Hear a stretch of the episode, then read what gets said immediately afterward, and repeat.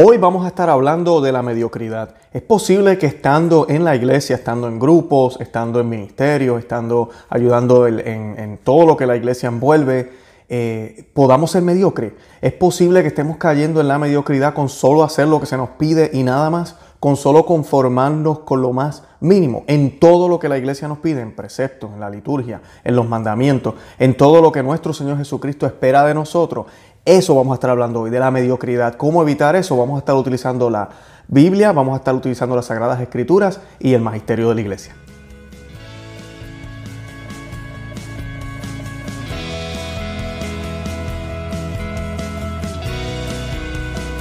Bienvenidos a Conoce, Ama y Vive tu Fe. Este es el programa donde compartimos el Evangelio y profundizamos en las bellezas y riquezas de nuestra fe católica.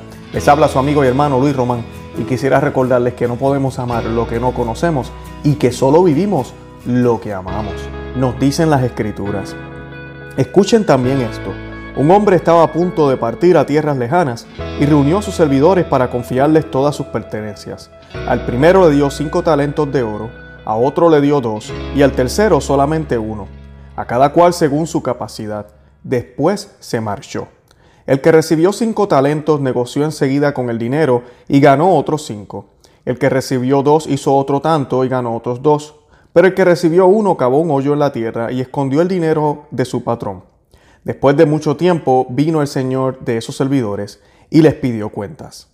El que había recibido cinco talentos le presentó otros cinco más, diciéndole, Señor, tú me entregaste cinco talentos, pero aquí están otros cinco más que gané con ellos. El patrón le contestó, muy, muy bien, servidor bueno y honrado, ya que has sido fiel en lo poco, yo te voy a confiar mucho más. Ven a compartir la alegría de tu patrón. Vino después el que recibió dos y dijo, Señor, tú me entregaste dos talentos, pero aquí tienes otros dos, más que gane con ellos. El patrón le dijo, muy bien, servidor bueno y honrado, ya que has sido fiel en lo poco, yo te confiaré mucho más. Ven a compartir la alegría de tu patrón.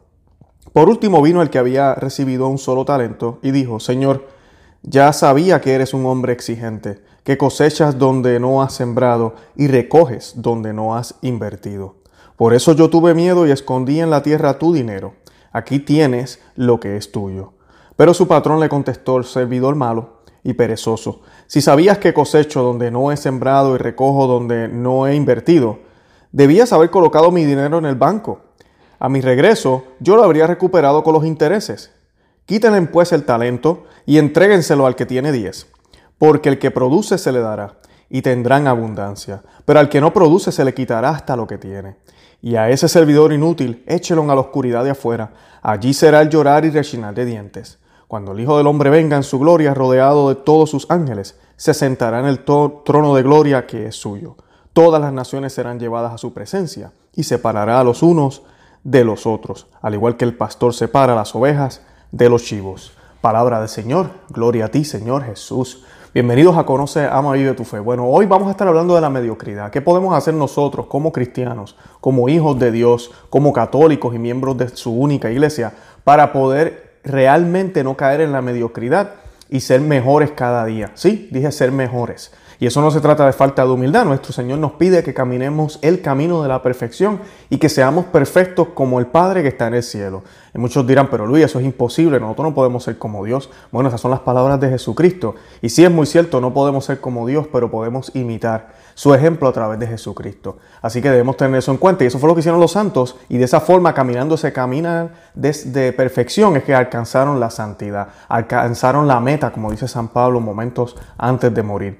Ese es el camino de la perfección y no se puede eh, llevar si somos mediocres. Antes de comenzar el tema, yo quisiera que hiciéramos un Dios te salve y lo vamos a hacer en el nombre del Padre, del Hijo y del Espíritu Santo. Amén. Dios te salve María, llena eres de gracia, el Señor es contigo, bendita tú eres entre todas las mujeres, y bendito es el fruto de tu vientre Jesús. Santa María, Madre de Dios, ruega por nosotros pecadores, ahora y en la hora de nuestra muerte. Amén. En el nombre del Padre, del Hijo y del Espíritu Santo. Amén. Bueno, y quise traer este tema en el día de hoy porque como ustedes saben, en la iglesia estamos en crisis, eso lo sabemos, pero no es solo la iglesia, estamos en crisis en el mundo entero. Todas las cosas están patas arriba, todo está al revés, se están redefiniendo lo que ya estaba definido, lo que estaba claro en el pasado, todo está siendo eh, realmente rediseñado, pero rediseñado para el mal. Lo que era bueno ahora es malo, lo que era malo era bueno. Y nosotros estamos llamados a no ser mediocres, a investigar, a buscar, a estudiar la fe, a hacer lo que tenemos que hacer.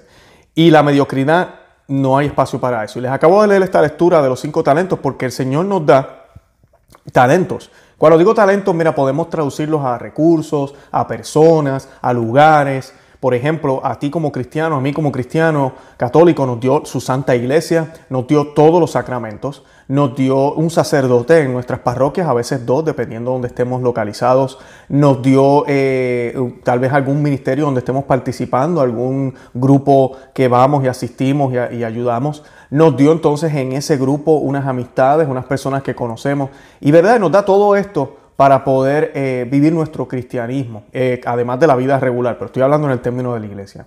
En la iglesia, eh, la iglesia nos provee, la tradición nos provee el magisterio y la sagrada escritura. Nosotros tenemos todo eso a nuestra disposición. La iglesia como madre coloca unos mínimos, unos estándares mínimos, porque sabe o entiende que nosotros siempre vamos a tratar de hacer la milla extra, porque eso fue lo que el Señor nos pidió. Y la iglesia por unos mínimos para esos que tal vez no están calientitos en la, fe, para esos que tal vez eh, no entienden, pues entonces vamos a ponerle un mínimo para que por lo menos hagan el mínimo, que no es que sea excelente, pero por lo menos están haciendo el mínimo. Eso es lo que la iglesia hace para que de algún momento esa gente que tienen el mínimo salgan de ese mínimo, ¿verdad? Y lleguen a vivir como debería vivir cualquier cristiano. Un ejemplo de esto es el sacramento de la confesión. La iglesia católica ha expresado desde hace eh, décadas, y yo me atrevería a casi siglos también, de que con una confesión eh, anual es suficiente, es lo mínimo, Que se debe hacer, es el deber mínimo que tenemos que hacer nosotros los católicos. y sí, es suficiente. Mucha gente dice, ah, pues ya. No, ahí es donde está el problema, amiga y hermano que me escucha. Si esa es la mentalidad que tú tienes, este tema es para ti hoy. Porque yo tenía esa mentalidad también.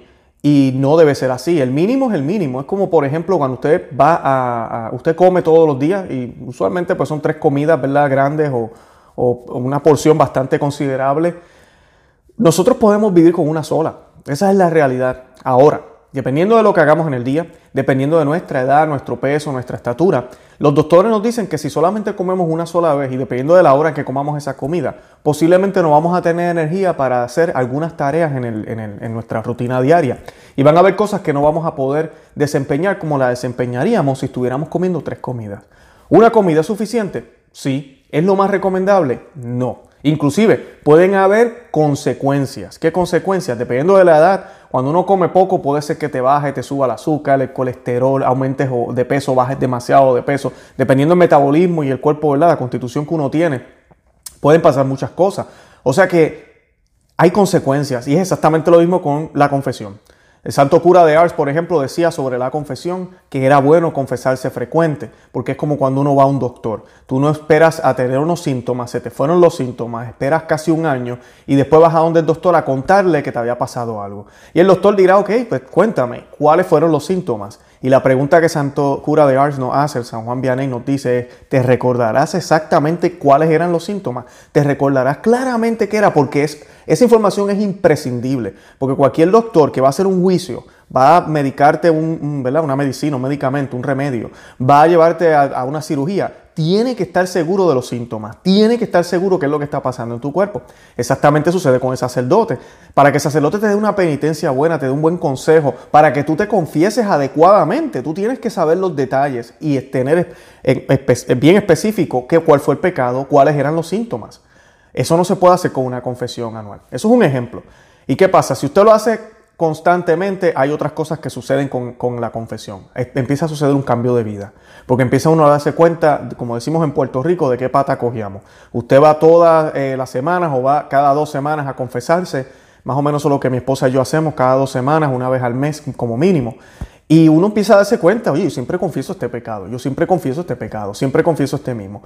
Y ahí entonces uno comienza a darse cuenta de los problemas que uno tiene y, y debemos comenzar a trabajar con nosotros mismos. ¿Ven la diferencia de una persona que se conforma con lo mismo a otra que hace lo que tiene que hacer, que utiliza los recursos que le ha dado Dios, como el sacramento de la confesión, la sagrada, la iglesia, el sacerdote, esa oportunidad, y eso lo hace a él caminar en un camino mejor, un camino aún más cercano a Cristo, porque esa es la idea, acercarnos más a Cristo. Y es exactamente lo mismo en todo lo que hagamos en nuestra vida. Por ejemplo, con las homilías. Ustedes saben la crisis que estamos viviendo en la iglesia. Y las personas, pues no es que eso es lo que dijo el sacerdote. Y si está bien, ok, escucha al sacerdote, porque no estoy diciendo que no los escuche, pero no se conforme con eso nada más. Y especialmente si tenemos duda de lo que están diciendo. Porque a veces sí, a veces hay, hay homilías que tú dices, espérate un momento. Como por ejemplo, si usted escucha a sacerdote decir, pero es que nosotros los católicos estamos llamados a ser buenos católicos. Y el judío, buen judío, y el musulmán, buen musulmán. Ahí hay un problema. Yo escucho eso y yo, ¿cómo? Perdón. Yo pensé que todos debíamos ser católicos, todos deberíamos ser cristianos, ¿verdad? Y seguir a Cristo. Espérate un momento, ¿qué pasó? aquí hay algo más. investigar, ¿ok? Investigar. Y hay recursos. Cuando usted va a la internet, yo le, voy a colocar un enlace que yo utilizo mucho en la descripción de este programa. Que Carlos, yo llego aquí los domingos a, mi, casa, yo siempre, siempre, siempre, siempre, siempre busco las lecturas que se leyeron el domingo en la, Santa Misa y las busco ahí porque están todos los padres de la iglesia. ¿Qué dijeron sobre, ese, eh, sobre, ese, eh, sobre esa lectura? ¿Qué dijeron? Y esa es la interpretación correcta. Son doctores de la iglesia, son padres de la iglesia, es el magisterio de la iglesia. Porque a veces nosotros, la, Sagrada Escritura no es solo sentimiento. ¿Y qué me dijo a mí? Y en tal momento hay que tener cuidado. Eso no es la, la, verdadera interpretación. O sea que eso te ayuda a afianzar la fe, a acercarte a Dios y a entender lo que realmente Jesucristo quiso decirnos, que no siempre va a ser agradable. No podemos conformarnos con simplemente la homilía. Yo no puedo conformarme con simplemente ir a la misa los domingos. No puedo. Yo tengo que hacer mi rosario diario, yo tengo que leer la palabra de Dios diariamente, yo tengo que orar en familia el Santo Rosario o a cualquier tipo de devoción que estén practicando juntos. Eso hay que hacerlo. No puedo conformarme solo con el domingo. entonces el lunes, martes, miércoles, jueves y yo no pienso en Dios. Yo no hablo de Dios en casa. No miro nada de Dios. No escucho nada de Dios. No comparto con mi esposa, mi esposo, mis hijos algo de Dios relacionado al cristianismo. Nada. Yo simplemente vivo. Y llegó el domingo. Oh, ¿verdad? Tengo que ir a la Santa Misa hoy tengo un problema. No estoy utilizando los talentos. Estoy como ese siervo malo que te le dieron un talento y se conformó con guardarlo y cuando llegara el Señor, hey, aquí está, te lo cuidé. Y si usted piensa que eso es suficiente, el Señor nos está diciendo que no, que no lo es. No es suficiente. Yo tengo que producir frutos y yo tengo que multiplicar esos dones que el Señor me da. No, no puedo conformarme simplemente con lo, que, con lo, con lo mínimo, con lo que se, tal vez como dirían por ahí, con lo mínimo que se me pide, con el requisito mínimo, ¿verdad? Como muchas personas dicen. Mateo 5, les Voy a leer aquí del versículo 41 al 44. Dice, si alguien te obliga a llevar la carga, llévasela el doble más lejos. Da al que te pida y al que espera de ti algo prestado, no le vuelvas la espada. Ustedes han oído que se dijo, amarás a tu prójimo y no harás amistad con tu enemigo, pero yo les digo, amén a sus enemigos y recen por sus perseguidores. Este es el pasaje de la villa extra. En el tiempo de, los, de, los romanos aquí con la, con, en la Sagrada Escritura, los soldados romanos tenían todo el derecho de pedirle a cualquiera que le ayudara con su carga. Y cuando ellos lo hacían, Esa persona estaba obligada a cargarle una milla la carga. Una milla. Obligado. En el caso de, de Jesucristo, Jesucristo nos está pidiendo que carguemos la carga una milla más una milla extra. De ahí que viene la frase, una milla extra. Ay, tú no das la milla extra, da la milla extra. Los abuelos de antes de nosotros nos decían ese consejo muchísimo. Tú quieres ser exitoso en la vida, tú quieres que, la gente te quiera y te aprecia, ah, ah, da la milla extra. Aquí yo no estoy dando este video para que seamos exitosos, yo estoy hablando para que seamos santos, para que podamos llegar a la santidad. Y les habla uno que, que tiene mucho que caminar todavía. Pero ese es el consejo que el Señor nos da, que caminemos la milla extra. Y un ejemplo que yo le doy a mis amistades mucho cuando hablo de este tema o cuando estamos hablando de este tipo de cosas es cuando a mí me toca lavar los trastes, en Puerto Rico decimos trastes, los platos, ¿verdad? Los platos sucios o la losa, como dicen en Colombia. Eh, yo en casa, pues nada, lavo los platos, hay que hacerlo bien, colocamos los platos en su sitio. Eh, cuando termino, a mí me gusta, por ejemplo, limpiar toda la, el área donde se lavan los platos. Eh, la seco, le saco brillo casi a la, a la llave, a la pluma. Eh, exprimo la esponja bien exprimidita para que quede sequecita. Eh, si el, contenedor donde, donde yo coloco el jabón está medio vacío, lo lleno. O sea, dejo todo bien, bien bonito y me voy. Pero hay días, no les voy a mentir, hay días que es tarde, hay días que estoy cansado y termino de lavar los platos. Y si, pues ya cumplí con el mínimo, que era el mínimo, lavar los platos, ya está hecho. Mañana yo puedo secar eso, que se seque solo, lo limpio después, o por un día que no lo limpie, no pasa nada. Y, me recuerdo de esto, me recuerdo de caminar la milla extra. Y me recuerdo también del otro pasaje donde San Pablo nos dice, que se los voy a leer un minuto, que hagamos todo para el Señor. Y digo, ah, ok. Y con amor, ¿verdad? Porque no podemos hacer con mala gana, pero vengo y limpio todo de nuevo y lo seco. Y es algo que se ha vuelto ya un hábito, porque al principio da trabajo, pero como dicen las reglas del 21, ¿verdad? Los 21 días, un hábito toma 21 días en desarrollarse. Y mira, usted empieza a desarrollar eso en cada cosa que usted hace en su vida, por más mínima que sea. Cuando usted va al baño, se lava las manos, se cale la área, cuando usted eh, está en el automóvil, asegurarse de que no deja basura ahí, eh, todo eso para que el próximo que va a utilizar el automóvil esté listo. en el trabajo, por ejemplo, en mi caso, yo trato de ¿verdad? igual de la misma manera contestar los, correos electrónicos, hacer todo lo que tengo que hacer de esa misma forma. Eh, y, y así se, podemos seguir. ¿Qué pasa? Por ende, ¿verdad? Si usted es así en todo lo que usted hace en su vida, sí, usted va a ser exitoso y va a cultivar muy buenos frutos en todo lo que se trata de esta vida, en todo. Pero también va a conservar y va a cosechar frutos de santidad. Porque si yo soy así también cuando trato a mi esposa, por ejemplo, mi esposa y yo tenemos la, costumbre, y eso es algo importantísimo, de que cuando uno de los dos se va de la casa, nos despedimos. Así sea para el colmado de la esquina. Mi esposa va a salir o yo voy a salir, eh, mi amor, tengo que salir, eh, voy a ir un momentito acá a echar gasolina, voy a comprar un galón de leche, lo que sea, un besito y me voy. Eso es costumbre de nosotros. Y regreso a los cinco minutos y si a los media hora después tengo que volver a salir, otro beso más y me voy. Eh, ¿Es caminar la milla extra? ¿Es necesario? No. ¿Hace falta? No. ¿Hace diferencia? Es debatible. Muchos dirán, no, sí, sí hace. Sí hace. Porque me educa a mí a acercarme a mi esposa. Es otra razón más para darle más besitos. Y eso yo creo que es algo bueno. Y además de eso, me motiva a mí a, presentarme ante ella de una manera radical, de una manera bonita que eso es lo que se nos llama. El cristiano tiene que ser radical en todo lo que hace. Y a veces, muchas veces, no me tomen a mal, muchas veces tenemos que hablar de Dios, muchas veces tenemos que hablar de la escritura y muchas veces tenemos que decir a la gente en la cara lo que está bien y lo que está mal de una manera cortés y con amor. Pero muchas veces también, con solo el testimonio, con lo que enseñamos, cómo hablamos, cómo vivimos, cómo vestimos, por ejemplo, me pongo una camisa. Yo sé que necesita ser planchada. Camina la milla extra, amiga y amigo que me escucha. Ah, saca la tabla de planchar, dale una planchadita para que esté bien bonita, para que te veas bien cuando vayas al trabajo, vayas a los lugares. Ah, pero es que eso es físico, eso es exterior. Es que yo no lo estoy haciendo para eso, yo lo estoy haciendo para quién? Para Dios. La pluma, ahorita que decía, la llave y los trastes y los platos. ¿Alguien más va a ver eso? tal vez no viene ni visita. Simplemente lo va a ver mi esposa si es que se fija. Posiblemente ni se dé cuenta. Pero yo lo estoy haciendo para quién? Para el Señor. Y eso educa a uno, vamos orando a uno en otras virtudes, en otras prácticas. Cuando se trata de la oración, cómo yo me postro al orar, qué yo hago al orar, cómo hago las oraciones, me, persigno, hago la oración como debe ser, hago el Santo Rosario completo o me pongo a cortarle aquí allá para avanzar. Cuando voy a la Santa Misa, me visto adecuadamente, hago las oraciones como deben ser estoy pendiente, llego 10, 15 minutos antes o llego 5 minutos después que ya la procesión y todo comenzó. Todo eso habitúa mi, vida entera, incluyendo la espiritual, que es la más importante. Y por ende, entonces voy a estar caminando más cerca del Señor. Es lo que hicieron los santos. Si usted mire la vida de los santos, no hay ningún santo que viva al garete.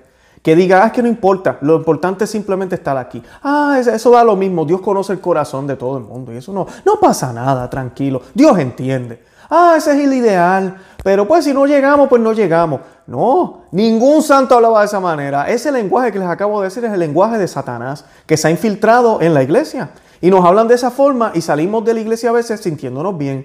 Pero no, nuestro Señor nos dice que tenemos que caminar la milla extra. Eso es lo que yo te reto hoy. No más mediocridad para que estemos cerca del Señor y lo vivamos de verdad, en serio, para que de verdad entendamos lo que Él quiere de nosotros y, de verdad, sí, nos demos golpes en el pecho y digamos, espérate, yo tengo que mejorar, yo tengo que mejorar, me falta todavía. Eso es importante. Es importante, esa es la oración que al Señor le agrada, la de una persona con un corazón contrito.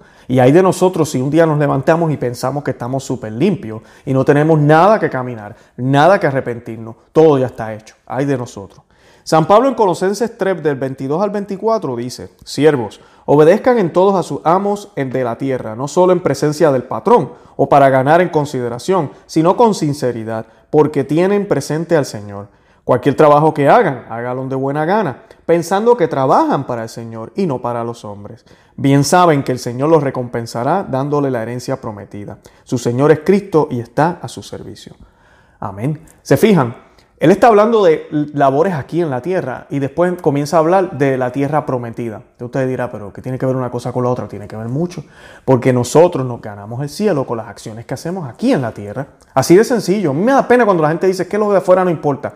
¿Estás seguro? Porque es que con las acciones es que pecamos también. Con las acciones es que ofendemos al Señor. No solo con el corazón. Claro que sí, con el corazón también. Hay muchísimos pecados. Y nuestro Dios nos habla de eso, ¿verdad? De cómo nosotros pecamos ya con el corazón. Claro que sí. Pero también pecamos con las obras. O sea que tenemos que estar atentos a qué? A las dos. A las dos.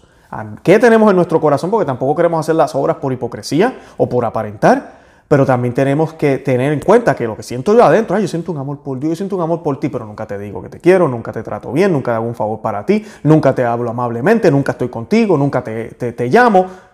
¿En serio tú me amas? Sí, sí, yo te amo.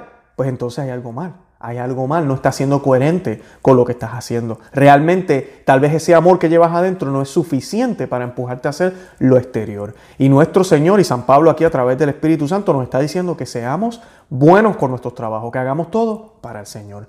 Y eso nos va a ayudar a acercarnos más a Dios, cuando no tengamos ganas de hacer ese rosario, hagámoslo como quiera, es para el Señor. Cuando no tengamos ganas de orar, hagámoslo como quiera, es para el Señor. No se trata de sentir, se trata de hacer. Y muchas veces a mí me ha pasado en mi experiencia, después que uno comienza a leerlo, a hacerlo, a vivirlo, a, comenzar esa novena, a, ir a la misa en estos días, eh, uno ve los frutos. Y uno se va dando cuenta de cómo el Señor te va manteniendo en gracia y te va ayudando a fortalecerte. No es fácil, pero se puede, en el nombre del Señor se puede. Y siempre pidan la asistencia de la Santísima Virgen, eh, manténgase en oración, mira, no hay nada imposible para Dios, nada imposible. No se olviden que en estos momentos así de crisis de ahora, donde todo el mundo está al revés, en donde quiera, es el mejor momento para ser cristiano. Este es el momento para cargar la cruz. Vamos contra la corriente, vamos hacia arriba por la montaña. Y no va a ser fácil, van a haber gotas de sangre, gotas de sudor, pero el Señor nos va a dar la fuerza que necesitamos.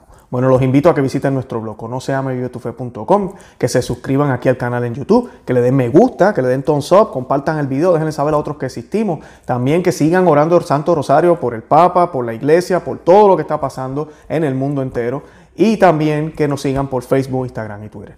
Nada, los amo en el amor de Cristo y Santa María, ora pro nobis.